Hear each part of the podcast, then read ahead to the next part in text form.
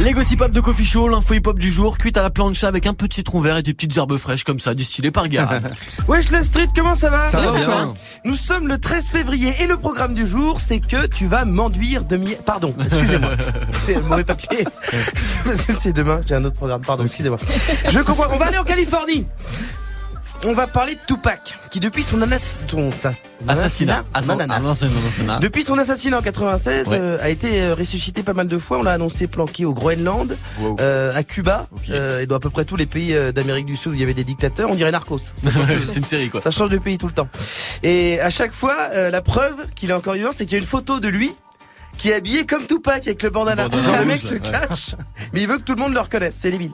C'est comme si Bruce Wayne disait attends, je vais être incognito, je vais faire des livraisons Deliveroo en Batmobile.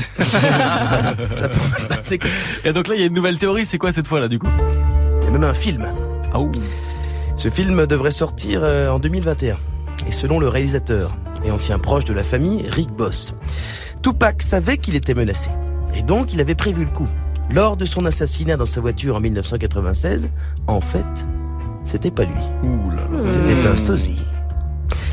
Lui, il s'est enfui de l'hôpital en hélicoptère. Il s'est réfugié au Nouveau-Mexique. Ah ouais? Mais attends, attends, c'est mystique un peu ton truc là. Mais il, dit que c'est vrai ou? Bah Alors, le réalisateur dit que c'est basé sur des infos qu'il a glanées. D'accord. ici et là. Sauf qu'il n'y a rien qui va dans cette histoire, pardon.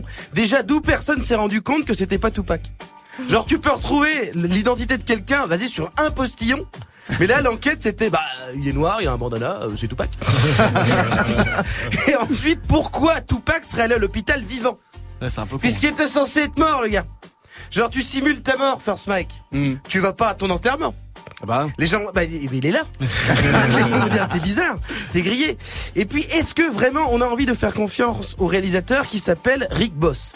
On dirait un faux compte Instagram de Rick ça. C'est comme si moi je disais en réalité, je ne suis pas Guérin Fall, je suis le frère métis d'Emmanuel Macron. Mon nom, Emmanuel Marron. je suis pas sûr que tu me crois. Après, euh, ce sera peut-être un bon film. Regarde, il y a la série Netflix là, où euh, aux États-Unis, Donald Trump il est président. Ah merde, ça c'est vrai.